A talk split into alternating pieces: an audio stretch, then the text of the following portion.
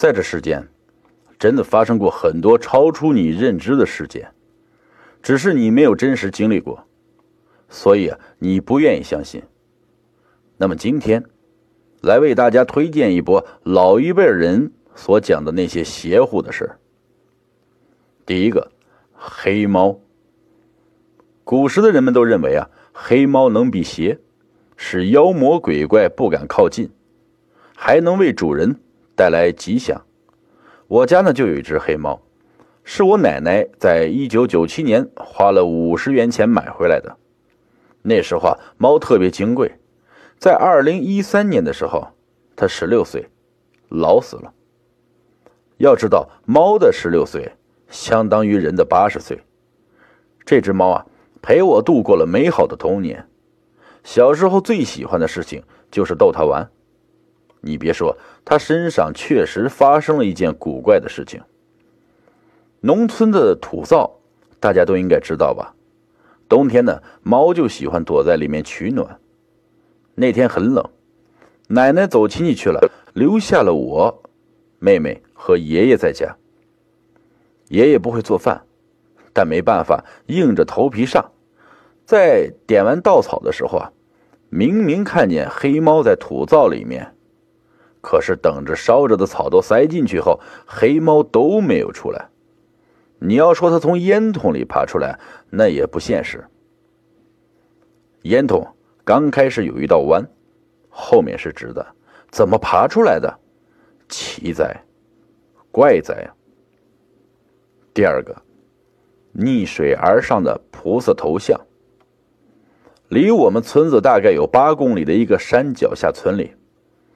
有过好几次奇事，记得老人说，五三年发过一次大水吧，就是建国以来最大的一次。山沟里全是洪水，山区的洪水，大家见过就知道是那什么样。水里面什么东西都有，冬瓜、南瓜、死猪、死鸡的，在下游飘着。但是就有个木头雕刻的菩萨头像，它是往上游飘。许多人都看见，到了他们这个地方就飘到河边于是有村民就把他请了上来。等洪水退了，人们就把他建了一个像土地庙一样的庙给供奉了起来。人们有事就来烧香求拜，好像当时是挺灵的。后来因为要打倒一切封建迷信活动，庙就给人家拆了。当地的一个村民冒着很大的风险，把它藏在了家里。后来这个人呢，据说活了七八十岁，无病而终。那时候啊，能活这么大岁数的人呢，的确是非常少的。第三个，白花。我小姑的婆婆家在景靖，一个比较穷的山区。前几年，她丈夫的侄子一大早就说。奶奶，咱家的白花开了，但家里的树根本不可能开白花，因为啊，家里是石榴和枣，大家也没有看到任何花开。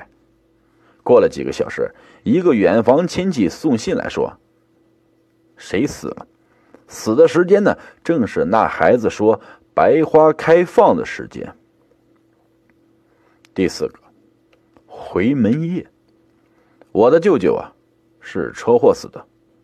我头一天晚上头疼的要死，第二天上午他就出事了。同时出事的还有我舅舅的小舅子。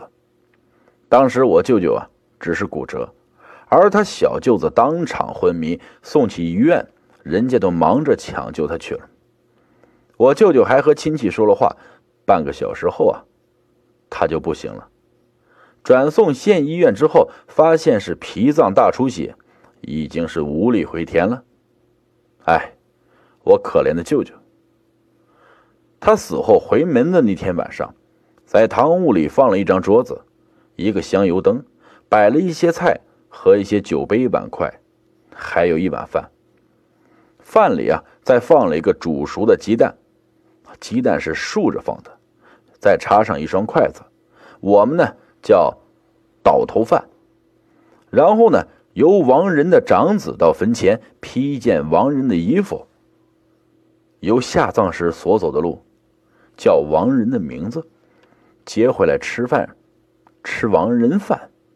我因为对这些害怕呀，所以就和其他人在房间里聊天。我爸爸呢，是胆子比较大的人，结果那天晚上他就吓着了。他是一个人在堂屋里，想等我大表哥回来。结果我大表哥要到家的时候啊，掩着的大门突然吱的一声，开了一个小缝，好像有东西进来一样。同时感觉到香油灯一闪一闪的，吓得他赶紧就跑到我们房间来了。不到一分钟，我表哥就到家了。那天晚上没有大风，小风根本就吹不动我们家这种大门的。我爸爸现在提到这件事啊，还是心寒。五，会动的茶杯。我们这个村子是一个大姓人家，共有二百多人，都是一个姓，都是一个祖宗，因此啊，我们的辈分也分得很清楚。有六七十岁的老人欠了我，还要喊爷爷。碰到一个小孩，我可能还要喊他喊叔叔。我有一个唐伯伯，也是患了重病，医治无效死亡的。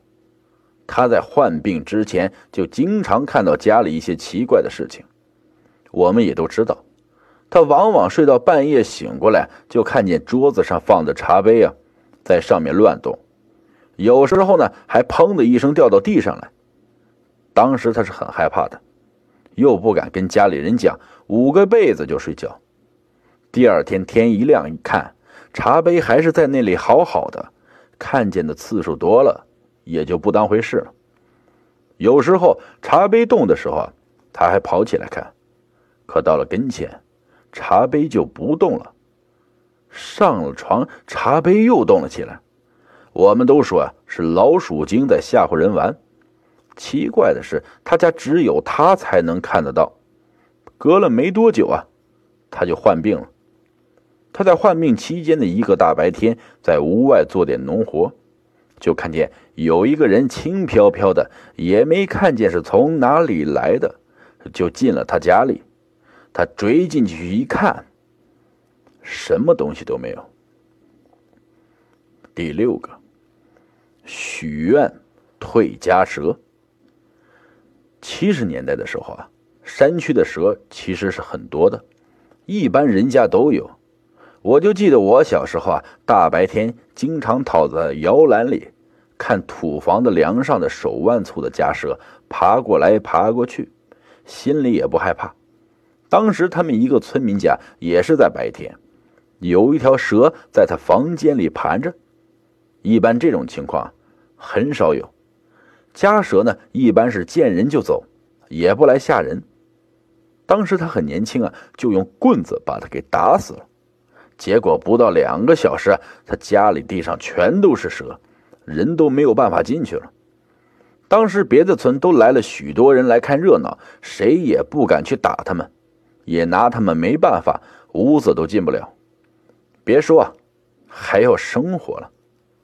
这时候有年纪大的人。就想到去求这个菩萨了，说菩萨慈悲啊，保佑他们过了这一劫。他们就马上重修庙，重新装金供奉。结果这个蛇群不一会儿啊，就退了。后来村民自发组织，然后呢，捐助物资，在山上修了一个庙，把菩萨请出来供奉了，香火还可以。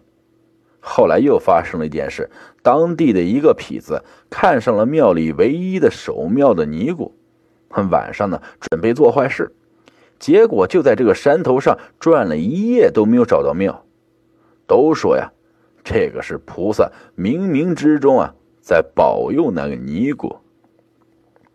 这些东西啊，都是老一辈人讲的邪乎事有些事可能都超出了。我们的认。